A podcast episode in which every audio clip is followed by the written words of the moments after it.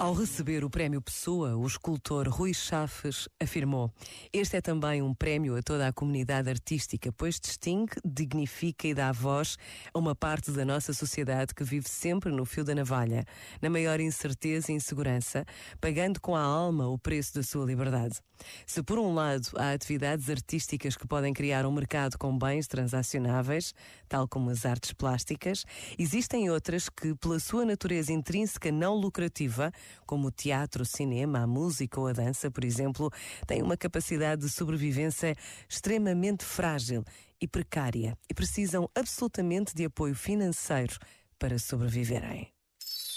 Este momento está disponível em podcast no site e na app da RGF.